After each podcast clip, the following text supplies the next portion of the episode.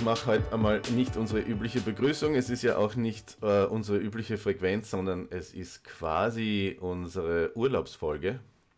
Mhm. Schön, dass du Zeit hast und äh, dass wir uns da jetzt zumindest im August einmal äh, hören können und auch sehen können. Und äh, natürlich gleich einmal meine erste Frage: Wie geht's dir im Urlaub?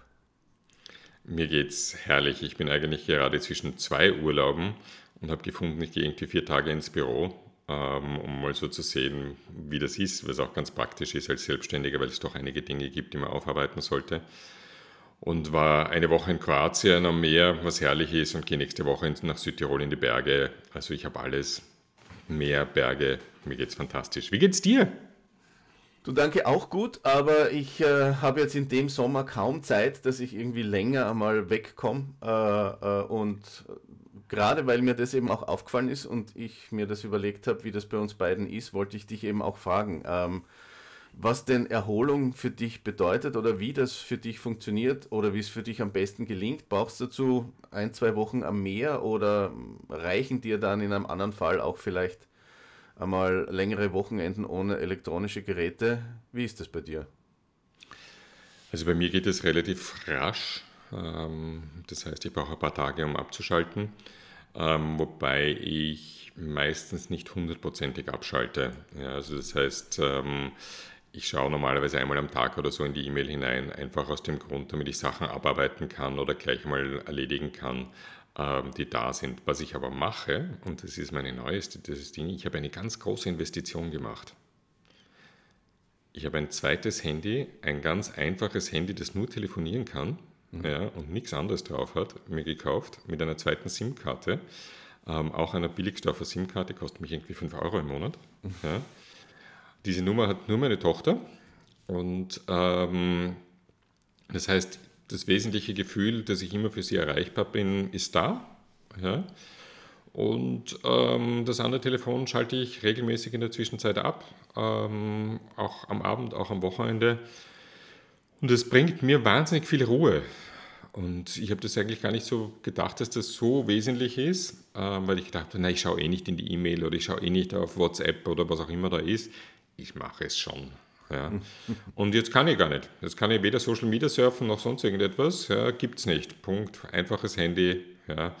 Ähm, bin erreichbar. That's it. Und das bringt mir sehr, sehr viel. Also dieses wirklich Abschalten von diesem ganzen elektronischen Noise ähm, ist wesentlich. Und trotzdem schaue ich dann alle ein, zwei Tage einmal kurz in die E-Mail hinein. Wenn es irgendwie Terminvereinbarungen bin, kriegt es schnell los. Ähm, Wenn es wesentliche und längere Sachen sind, mache ich es nicht und rühre es nicht an, sondern lasse es mir für nachher. Also mhm. so mache ich das ungefähr. Okay. Ähm, ich weiß nicht, ob ich dir das schon so erzählt habe, wie das jetzt in den letzten, also mindestens einmal 15 Jahren bei mir gelaufen ist. Äh, und das nicht zufällig, sondern durchaus bewusst, aber nachdem ich eine Agentur gegründet habe, die sich eben mit äh, elektronischen Medien auseinandersetzt, ähm, hat sich das bei mir so ergeben, dass es keinen Tag bei mir gibt, an dem ich nicht stundenlang mit, mit, äh, mit dem Handy oder mit dem, mit dem Rechner beschäftigt bin. Und das nicht nur im Zusammenhang mit der Arbeit, sondern eben auch, wenn ich Freizeit habe. Also sogar in den Urlauben, die ich in den letzten Jahren äh, gemacht habe, die dann teilweise sogar drei Wochen Zeit am Meer bedeutet haben, äh, was wunderschön ist, was aber so, dass das für mich undenkbar war, dass da nicht auch Phasen des Tages dabei sind, wo ich die Inhalte checke. Und ähm, da geht es jetzt gar nicht so sehr darum, dass ich überwache, wie es bei uns im Unternehmen läuft, sondern eher, dass ich einen Need verspüre, dass ich immer dranbleiben möchte. Also dieses, wenn man so will, FOMO auf technische äh, Entwicklungen äh, äh, übersetzt. Ich habe immer das Gefühl, ich möchte dranbleiben, ich möchte meine Quellen lesen. Ähm, erst dann kehrt bei mir wieder Ruhe ein, wenn ich so das Gefühl habe, ja, ich bin am Stand, ich habe was Neues erfahren und ich werde richtig unruhig, wenn ich das nicht habe. Und deswegen bin ich aber, das, das hört sich nicht gesund an, wenn ich das so erzähle. Und deswegen, deswegen bin ich da schon interessiert an dem Thema, weil es ist halt wirklich schon eine lange Zeit. Wir reden da jetzt nicht davon, dass ich das die letzten paar Monate so mache, sondern das ist mein Leben geworden. Und, mhm. und mit dem Hinzukommen von KI, das wir ja jetzt in letzter Zeit oft besprochen haben. Und das ist auch der Grund, warum ich in diesem Sommer keinen längeren Urlaub geplant habe, weil diese Einführung von KI-Leistungen bei uns in der Agentur sehr arbeitsintensiv ist und die Entwicklung dieses White Papers sehr viel Aufwand gebraucht hat. Und deswegen habe ich das jetzt einmal für diesen Sommer gar nicht geplant und nutze halt so gut es geht dann die Wochenenden, die teilweise ja auch länger sind, äh, um mich da zu erholen. Und bin mir aber nicht sicher, ob das so gelingt, ob es nicht sein muss, dass ich einmal zumindest äh, ein, zwei Wochen nicht an die Arbeit denke, damit eine echte Erholung eintritt. Und jetzt wollte ich mit dir eben ein bisschen drüber reden, was eigentlich Erholung bedeutet. Weil äh, nur weil man jetzt eben am Meer ist ist man nicht unbedingt jetzt in einer Erholungsphase oder nur weil man das Handy weglegt, weglegt auch nicht. Was braucht es eigentlich zur Erholung, damit man äh, jetzt gar nicht so sehr körperlich, das ist glaube ich gar nicht so das Thema, sondern geistig und, und ähm, emotional sich erholen kann? Hm. Also Einerseits hoffe ich ja, dass die KI dann nächstes Jahr so weit ist, das ist also mein Plan und nachdem du mich so vor einem halben Jahr, dreiviertel Jahr auf die KI gestoßen hast, sollte das gehen mit der rapiden Entwicklung, zu sagen, ich arbeite von Januar bis Juni, dann übernimmt die KI für zwei Monate, dann arbeite ich nochmal vier Monate, dann macht die nochmal einen Monat und so würde ich mich eigentlich ganz gern austauschen mit der KI. Also das ist schon mein Plan irgendwo, ja. Schauen wir mal, ob das geht. Ja, toi, toi, toi. Aber zurück zur Erholung. Ähm, für mich ist das Wesentliche, dass ich ähm, nicht das Gefühl habe, die ganze Zeit irgendwie unter Anführungszeichen gestört werden, zu werden. Ja, das heißt, ich bestimme selber, wer, ähm, wer zu mir kommt, mit wem ich spreche, mit wem ich interagiere und, und, und. Ja, das ist so, also diese Selbstbestimmtheit zurückzukriegen, ist für mich ganz wichtig.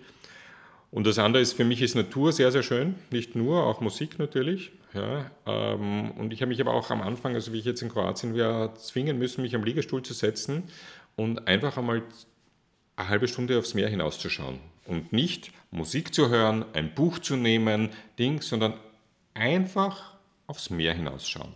Ja, das hat echt, also ich war am Anfang ein bisschen unruhig, dann habe ich das so eigentlich dann jeden Tag gemacht und ich lese dann schon auch sehr, sehr viel ja, und sehr, sehr gern. Ähm, höre natürlich auch Musik und so. Und, ähm, aber ich merke dann, wenn ich gut erholt bin, gibt es einen Punkt, und auf den bin ich immer so neugierig, der ist immer so spannend, der, wo ich unheimlich kreativ werde. Ja, wo ich so quasi einen Schritt zurück von der Tagesarbeit machen kann und Dinge in Zusammenhängen sehe, auch Sachen, die ich gerne machen möchte, sehe. Und dann beginne ich selber einfach im, im Notizbuch ähm, zu schreiben, mit der Hand zu schreiben ähm, Ideen zu sammeln. Manche davon kommen nie zu zum Tragen, manche kommen zum Tragen, manche sind einfach Einsichten und Reflexionen über das, was ich so mache und wie ich lebe. Und das ist eigentlich der Moment, auf den ich so neugierig bin immer. Deswegen ist dieses, mich zur Ruhe zu zwingen, ähm, das muss ich wirklich, am Anfang ist es wirklich ein Zwingen, ja, auch das Handy eben bewusst weglassen, nur quasi das Notfallshandy mitzuhaben, ähm, nicht sofort wieder zuzuhören und mich mit irgendwas voll zu dröhnen, weil der Moment dann echt schön ist. Und da ist eigentlich für mich die Frage, wie kommst du an diesen Moment, wo du so plötzlich wieder in einem ganz kreativen Flow bist, wo du Dinge siehst, die du sonst eben in der Tagesarbeit nicht siehst. Mhm. Ja, interessant, weil ich glaube, das ist genau so ein Punkt, der eben mit diesen verlängerten Wochenenden und Entspannen gar nicht erst eintritt oder eintreten kann. Ich, mhm. ich kenne das auch, was du da beschreibst, und da braucht es offenbar auch den, den längeren Abstand und das Nichtstun und das Nichtsdenken. Ich meine, das, was du beschreibst mit dem aufs Meer blicken, erinnert mich jetzt ein bisschen an Meditation. Also möglicherweise ist ja Meditation wirklich ein gutes Instrument, um das nicht nur in Erholungsphasen, sondern eigentlich im täglichen Leben zu kultivieren ich glaube, wir wissen das beide, wir haben es auch sicher beide schon betrieben und sind da mehr oder weniger erfolgreich. Ähm, aber es erinnert mich gerade wieder dran. Und das andere ist, naja, also ist es dann so, man spricht ja oft flapsig drüber, dass man seine Batterien wieder auflädt. Also ist das so etwas, was dann mit uns passiert, äh, oder wenn du jetzt von dir erzählst, mit dir passiert, dass, dass eben durch diese Ruhe und durch dieses äh, Wegschalten von Störungen da sich etwas auflädt, was dir diese Energie wieder gibt, dass der Kopf frei wird, wie man so schön sagt? Also ich glaube, ich unterscheide für mich in zwei unterschiedlichen Dingen. Das eine ist diese Regenerierung, Regeneration, von der du sprichst, ähm, die ich körperlich auch brauche, weil ich einfach merke, also dieses Jahr zum Beispiel, ich habe seit Beginn des Jahres keinen Urlaub gemacht, ja, bis jetzt ähm, Ende Juli. Und das habe ich gemerkt. Ja, das heißt, ich war müder, ich war körperlich nicht so leistungsfähig, ich war auch, glaube ich, geistig nicht so leistungsfähig, weil ich einfach wahrscheinlich irritierter war und so. Also das habe ich an mir selber gemerkt, dass ich das nicht gehabt habe. Das ist aber diese Regeneration. Ja. Das andere für mich ist diese Kreativphase, ja, die eigentlich erst dann kommt, wenn ich Abstand gewonnen habe ähm, vom Tagesgeschäft und wo ich dann so durchaus einfach Muster sehe, die, ähm, die ich sonst nicht sehe. Ja. Und ähm, Bob Keegan schreibt es sehr spannend in, in seinem Buch über, warum wir Schwierigkeiten haben, uns zu verändern. Und er schreibt dort von drei Phasen, ja, die an sich so quasi Lebens- und Weisheitsphasen sind, die interessanterweise auch ähm, sehr wohl vorkommen in der, ähm, im Buddhismus. Und diese letzte Phase, wo ich quasi von meinem Leben zurücktreten kann und auf das draufschauen kann, ja, wo ich plötzlich Muster erkenne, wo ich ähm, Dinge erkenne, die ich sonst nicht sehe, weil ich ja sonst Spieler drinnen bin. Ja, ähm, das ist eben die Phase, die eintritt, wenn ich eben genügend Abstand finde. Und das ist eine Phase, die finde ich einfach großartig, ja, weil ich lerne so viel über mich, ich lerne auch sehr, sehr viel über meine Arbeit. Ähm, und das ist eine Phase, die, die, die, die liebe ich und die habe ich zu selten und möchte ich, also das ist eine der Erkenntnisse von Kroatien, die möchte ich auch wieder öfter haben. Ich muss es irgendwie ändern in meinem Leben. Mhm. Ja, spannend. Also ich habe zwei interessante Menschen getroffen in den letzten Wochen, ähm, hm. die ich länger nicht gesehen habe. Das eine ist ein lieber alter Schulfreund von mir, der mittlerweile in Berlin, oder eigentlich jetzt außerhalb von Berlin lebt, am Land und das ganz bewusst so entschieden hat und der, der Berater ist, der erzählt hat, dass er immer im Winter für zwei Monate auf Teneriffa ist.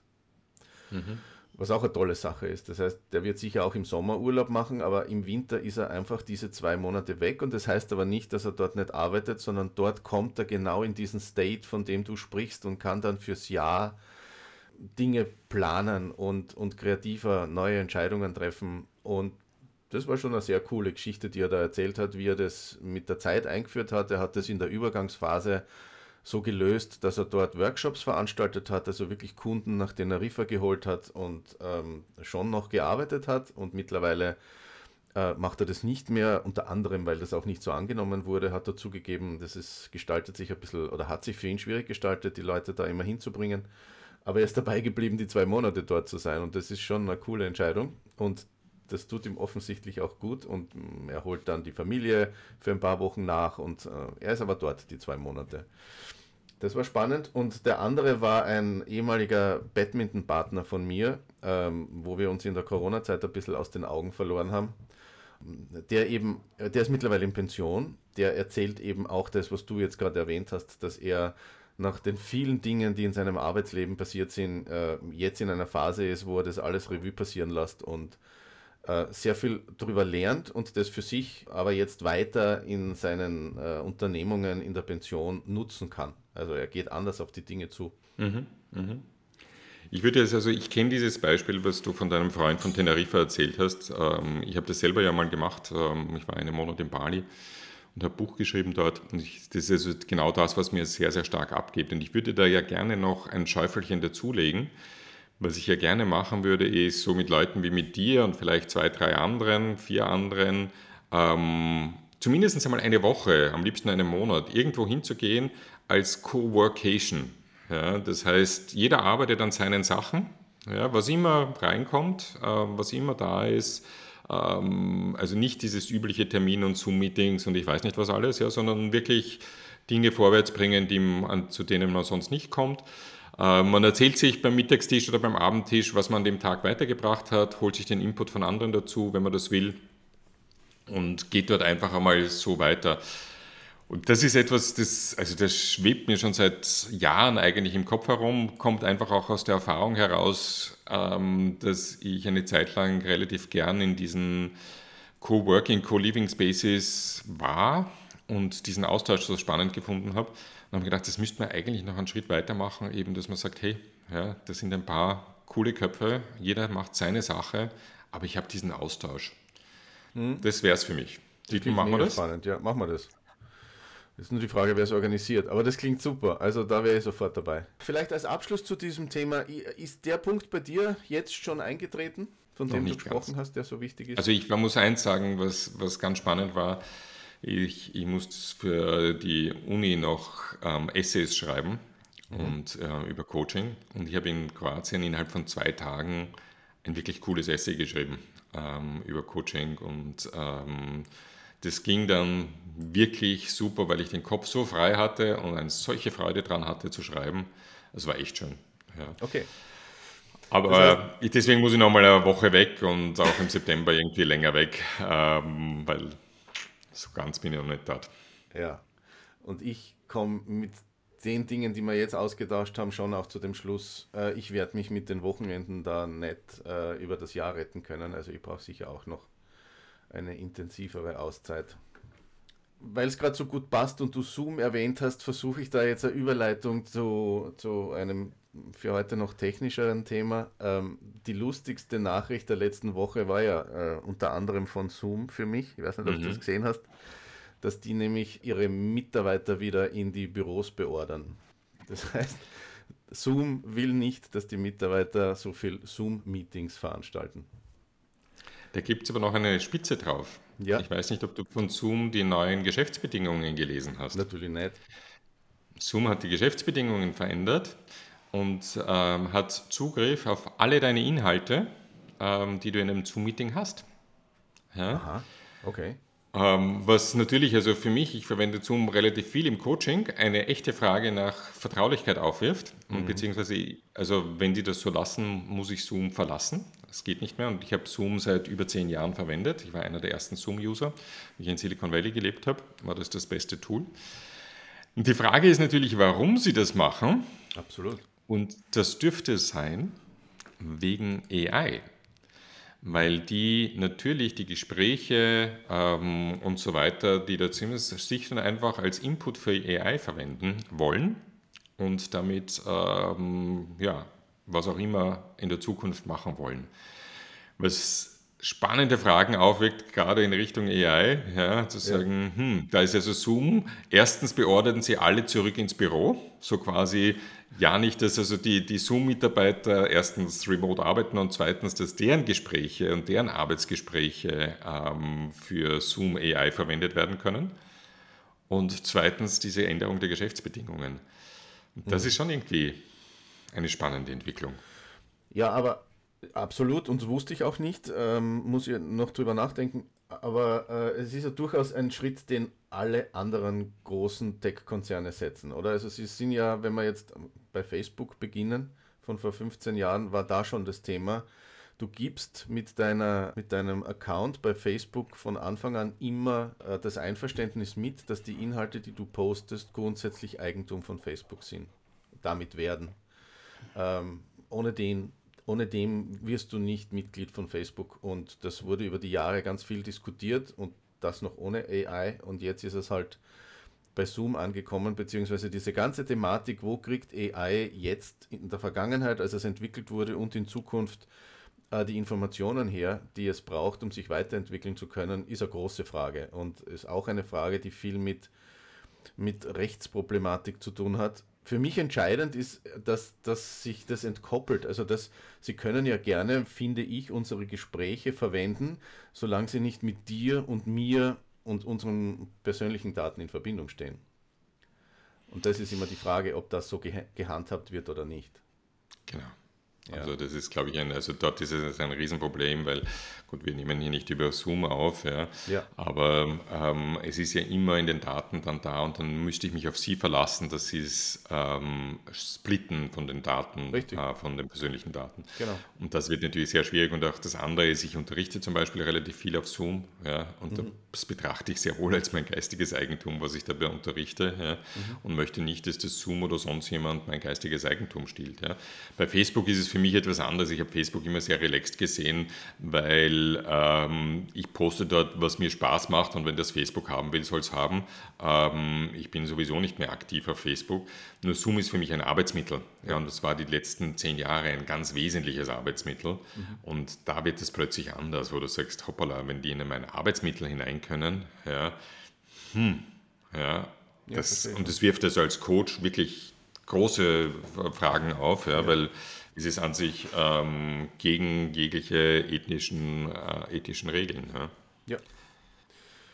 Na gut, aber jetzt hätten wir eigentlich ganz gut die Überleitung zu AI geschafft. Ich habe mir da nämlich noch ein bisschen was vorbereitet, weil wir ja in den letzten Wochen oder ich in den letzten Wochen immer wieder mal angekündigt habe, dass unser White Paper dazu erscheint. Das ist mittlerweile passiert, eben genau in, der, in unserer Urlaubsphase und es sind bereits zwei Teile davon erschienen ich lade alle herzlichst dazu ein, äh, sich die jetzt herunterzuladen. Äh, ist natürlich kostenlos und wir haben dabei versucht, das äh, Thema KI im Marketing entlang dieser Prozesskette zu beleuchten, Beispiele zu bringen, Tipps zu geben.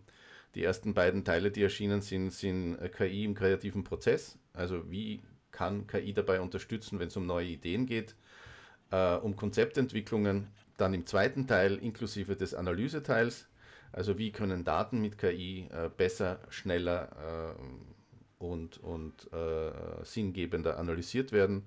Und wir sind gerade dabei, den dritten Teil, nämlich Design, Bild, Videoentwicklung mit KI ähm, herauszugeben. Wenn man sich für das KI White Paper anmeldet, bekommt man automatisch alle Teile, die wir dazu veröffentlichen, zugesandt per Mail kann sie so damit die ganze ähm, Prozesskette im Marketing mal näher anschauen. Für uns hat sich dabei, haben sich dabei zwei Sachen ergeben. Das habe ich eh vorweggenommen, äh, äh, als wir in den letzten Wochen darüber gesprochen haben, nämlich einerseits, dass es für uns wichtig war, dass wir uns dabei selber zwingen, uns intensiv damit auseinanderzusetzen, damit es weit über das hinausgeht, was man sowieso jeden Tag darüber lesen kann sondern dass wir auch wirklich schauen, wie ist das für uns verwendbar, äh, wo sind die Kniffe, wie kann man bestimmte Probleme lösen, damit wir das auch an unsere Leser weitergeben können. Aber es geht nicht nur darum, da jetzt Gutes zu tun in diesem Zusammenhang, sondern es muss für uns natürlich auch was Sinnhaftes dabei rauskommen. Und das hat sich jetzt auch äh, klar ergeben in den ersten Gesprächen mit Kunden dazu. Das eine ist ein Workshop, den wir dazu konzipiert haben, damit man diese Dinge dann in, im Ablauf eines Tages im Unternehmen gemeinsam bearbeiten kann und das Team dabei schulen kann, wie es in Zukunft äh, mit KI und im Marketingprozessen umgeht. Und äh, das andere ist, dass wir uns jetzt auch selber wirklich dabei fordern und schauen, dass wir unsere Aufwendungen, die wir in den letzten 10, 15 Jahren äh, betrieben haben, durch den Einsatz von KI wirklich streamlinen vereinfachen, beschleunigen, die Ergebnisse verbessern. Also es soll nicht nur ein Gerede darüber bleiben in der Agentur, sondern wir wollen das für uns auch so weit treiben, dass wir schauen, in welchen der einzelnen Prozesse werden wir wirklich dadurch besser und schneller und können wir das an unsere Kunden auch weitergeben. Also das ist so der, der, der Ablauf jetzt, der uns über dieses White Paper äh, immer klarer geworden ist. Thema heute ist einfach einmal an jeden, der uns hört da draußen, sich das einfach einmal anzuschauen, runterzuladen und dann in weiterer Folge zu entscheiden, welche dieser Teile für ihn wirklich äh, relevant sind. Also übrigens, ich habe das erste auch schon gelesen und fand es total spannend. Das zweite ähm, muss ich erst lesen. Mhm. Fand ich auch super gut aufgemacht, ähm, weil es wirklich gut verständlich und gut strukturiert und natürlich auch schön designt ist. Das muss man auch dazu sagen. Es ist also nicht nur irgendwie ein Langtext ähm, da, sondern es ist wirklich ähm, spannend gemacht. Mhm. Mich würde interessieren, wenn du mit Kunden darüber sprichst, gibt es bei Kunden so irgendwie so ein Aha-Erlebnis, so etwas, was für die Kunden oder auch für euch komplett überraschend ist? Tatsächlich, also es gibt viele, nicht nur eines, aber eines, das mich jetzt äh, besonders getriggert hat in den letzten Tagen, war das Thema, das bei uns in den vergangenen Jahren ja schon immer wieder einmal äh, wichtig war, ist die Frage, was kann eine Content-Strategie überhaupt noch erfolgreich machen? Um das jetzt ganz schnell zu umreißen, äh, früher gab es organischen Content, der sich gut verteilt hat, dann kam das Advertising und ähm, man musste zumindest etwas an Budget investieren, damit man die eigenen Inhalte an die Zielgruppe gebracht hat. Und danach ging es eigentlich immer stärker in Richtung Individualisierung des Content. Also möglichst stark die Zielgruppe segmentieren in einzelne kleine Teilzielgruppen und die dann mit dem richtigen Content ansprechen. Das kann nach wie vor noch gut funktionieren. Problem daran, die Arbeit wird immer mehr, immer umfangreicher und lässt sich für Durchschnittsunternehmen eigentlich kaum bewerkstelligen und ist selbst für uns als Agentur in Zusammenarbeit mit unseren Kunden äh, sehr aufwendig, sodass wir uns schwer tun, diese Leistung auch in ein, einen, einen Geldbetrag zu formulieren, der da noch ähm, akzeptiert wird. Und das hat sich mit KI jetzt wesentlich geändert, weil ich in der Lage bin, mit Hilfe der Tools analytisch an die Sache ranzugehen, die Zielgruppen, die Daten, die da sind, aufgrund der vergangenen Arbeit äh, mit Plattformen und Content äh, durch die KI analysieren zu lassen und diese Analyseergebnisse unmittelbar wieder in richtigen Content für äh, segmentierte Zielgruppen zu verwandeln. Und das ist jetzt in meinem, das ist jetzt sehr spezifisch, spezifisch gebe ich zu, aber das ist in meinem äh, äh, Arbeitsumfeld tatsächlich das Wesentlichste, was jetzt dabei rauskommt, wenn es uns gelingt, mit Kunden äh, dieses Thema so zu bearbeiten, dass wir sagen, schauen wir uns doch an, was an Daten da ist. Wir wissen, wie man KI dafür einsetzt, um diese Daten optimal zu analysieren und daraus den Content zu machen, der in Zukunft in den einzelnen Zielgruppen äh, funktionieren wird, dann ist das aus meiner Sicht jetzt einmal für die nächsten Monate auf jeden Fall die Content-Strategie in Zusammenarbeit mit KI, die funktionieren kann ohne hm. großen Einsatz von Budget. Jetzt hast du auch noch angesprochen einen Workshop. Ja, und das ist, es gibt ja jetzt viele Workshops zum Thema AI und so weiter. Man sieht das überall. Mhm. Ja. Ähm, und für mich die Frage einfach so, was macht euren Workshop besonders? Warum soll ich hingehen? Naja, weil wir jetzt so wirklich ganz, ganz heiß in dem Thema drinnen sind, weil uns diese Arbeit am White Paper so beschäftigt hat und wir halt den Vorteil haben, dass wir nicht irgendwie aus dem Trainingssektor kommen und ein neues Thema für Training entdeckt haben, sondern wir haben uns primär mal selber dafür interessiert, was KI in unserem Arbeitsumfeld Gutes tun kann, haben das getestet, bauen das bereits aktiv in Kundenprojekte ein und sammeln da Erfahrungen haben angeschaut, was wir für Fragen stellen müssen, damit wir mit den richtigen Tools arbeiten oder überhaupt in die richtigen Arbeitsbereiche reingehen, wo am meisten Zeitersparnis drinnen ist, wo äh, am meisten durch Schulung weiterentwickelt werden kann. Und haben dann eben dieses White Paper geschrieben, das quasi jetzt die äh, ausführliche Form ist, die dann im Workshop auf äh, wenige zentrale Elemente zusammengekürzt wird, wo man dann aber eben Workshop gemäß sich mehr darauf konzentriert, die Dinge zuerst zu verstehen und dann sofort anzuwenden und zu trainieren. Und äh, wir gliedern das halt in einen Analyseteil in, der, in den ersten Stunden, wo wir uns wirklich, also wir machen ja keinen offenen Workshop, wo jeder kommt, sondern wir machen momentan mit unseren Kunden oder Interessierten in Unternehmen diesen Workshop und schauen uns dort die Prozesse an, analysieren einfach und identifizieren, ah, da und da und da haben wir eine Idee, wie, wie ihr das einsetzen könnt in Zukunft, wo ihr euch viel Zeit spart oder wo wirklich eine Verbesserung drinnen ist. Und dann beschäftigen wir uns eigentlich den ganzen Nachmittag mit dem Team damit, dass die das selber lernen und anwenden. Es ist nämlich in vielen Fällen wesentlich komplizierter im Detail, als man das so gemeinhin halt in den Blogs liest. Und damit, äh, glaube ich, haben wir damit ein ganz, gute, äh, gut, ganz gutes Angebot für Interessierte. Und das heißt, wenn ich Unternehmerin, Unternehmer bin, kann ich auf euch zukommen zu sagen, hey, ähm, ich würde mal gerne so einen Workshop zu euch machen rund genau. um das riesige Thema Marketing. Ja. Und das ist auch irgendwie finanziell vertretbar, nehme ich einmal an, wenn man so ja, einen ja. Workshop macht. Also entscheidend ist vielleicht noch, dass das jetzt nicht nur um äh, äh, nicht nur eine interessierte Person mit uns macht, sondern am besten ist es dann gleich im Team gelöst, damit, mhm. wenn da mehrere Leute an diesem Thema arbeiten, ähm, man sich auch anschaut, wer kann was im Speziellen umsetzen. Äh, es ist doch sehr komplex und umfangreich das Thema. Deswegen zahlt sich für Teams eher aus und ja, so ein Tagesworkshop, mhm. der kostet jetzt zwischen 2.000 und 3.000 Euro. Das ist, glaube ich, für das, was dabei vermittelt wird, auf jeden Fall ähm, sehr preiswert. Jetzt habe ich natürlich beim Marketing noch eine Frage, weil einer der Themen, die wir auch immer wieder diskutiert haben, ist, dass es im Moment so schwierig ist, äh, Mitarbeiterinnen und Mitarbeiter zu finden. Und wir haben schon seit Jahren immer das Thema Employer Branding, Employer Marketing und, und, und. Mhm für Unternehmen, die dieses Thema Employer Branding genau auch sehr, sehr stark interessiert, kann man diesen Workshop auch anpassen? Passt der auch dazu?